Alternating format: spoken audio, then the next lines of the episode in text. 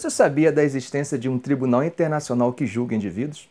Sabia que brasileiros podem ser julgados por esse tribunal por crimes contra os direitos humanos?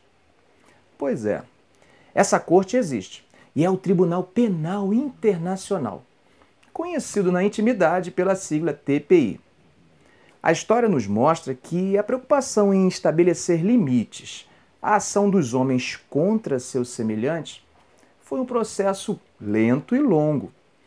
A atuação de estados ou estadistas contra súditos, estrangeiros, servos, escravos e outros poderia tirar a fome e o sono de muita gente acostumada com a violência contemporânea. Logo, os pequenos esforços de pôr limites a essas atrocidades foram aparecendo esporadicamente. Em 1474, tivemos o primeiro registro de um julgamento dessa natureza. O condenado, Peter von Hagenbach, havia violado, segundo a corte de 27 juízes do Sacro Império Romano, leis humanas e divinas. Mas a história não é tão simples quanto possa parecer.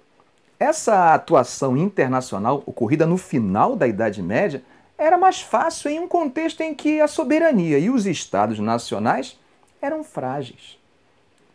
Com a paz de Westfália de 1648, que põe fim à Guerra dos 30 anos, inaugurava-se o sistema de estados soberanos, tornando praticamente inviável a responsabilização internacional de indivíduos.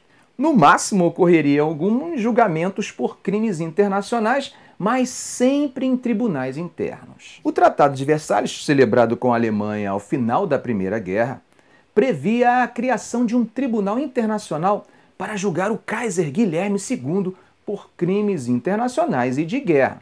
Naquela ocasião, a justiça acabou ficando refém da política e o Kaiser, que refugiou-se nos Países Baixos, nunca foi julgado pelos pretensos crimes.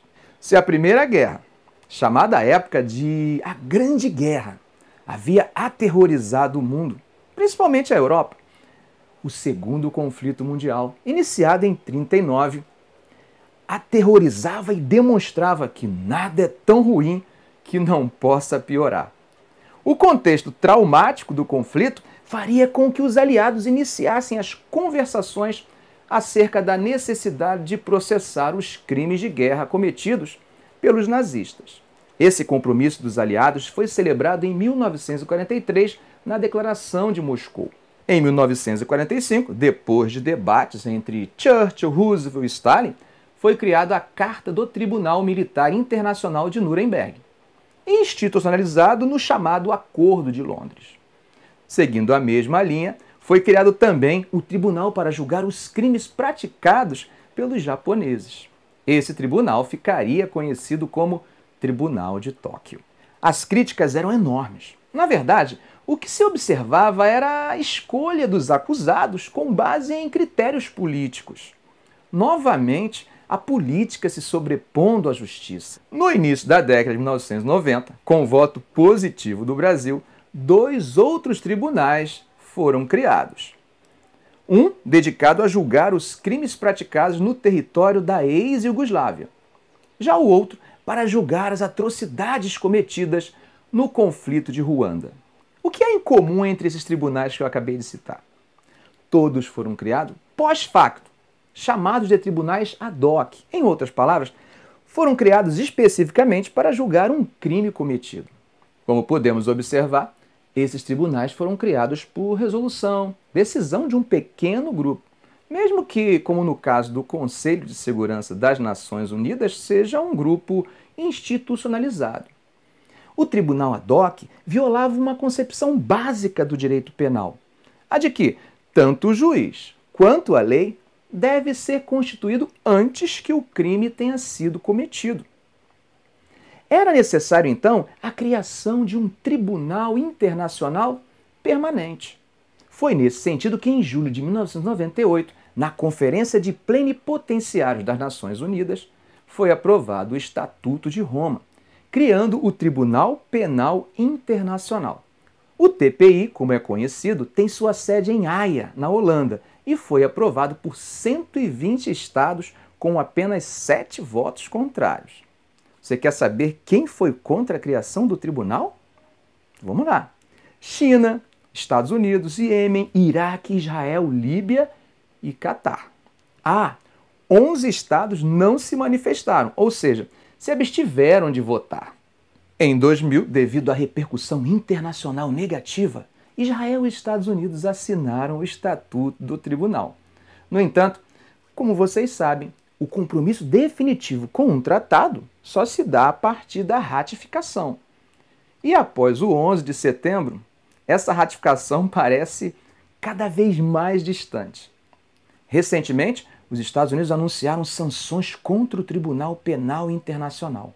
Essas sanções são uma retaliação contra a decisão do tribunal de investigar crimes cometidos na guerra do Afeganistão, incluindo aí os crimes praticados por militares norte-americanos.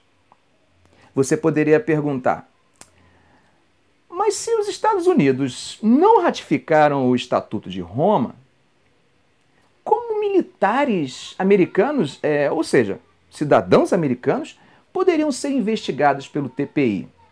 Embora possam existir amplos debates jurídicos sobre isso. O TPI já condenou um indivíduo de Estado não membro por prática de genocídio.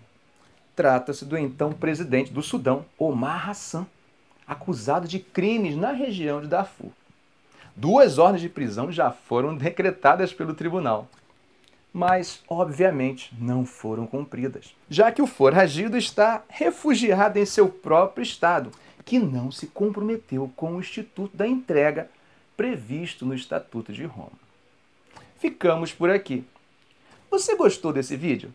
Gostaria de ver mais vídeos como esse? Então dê um like compartilhe esse vídeo em suas redes sociais. Faça um comentário. Pois, além de eu saber que estou sendo útil, isso ajuda o canal a crescer. Ok, gente? Um grande abraço.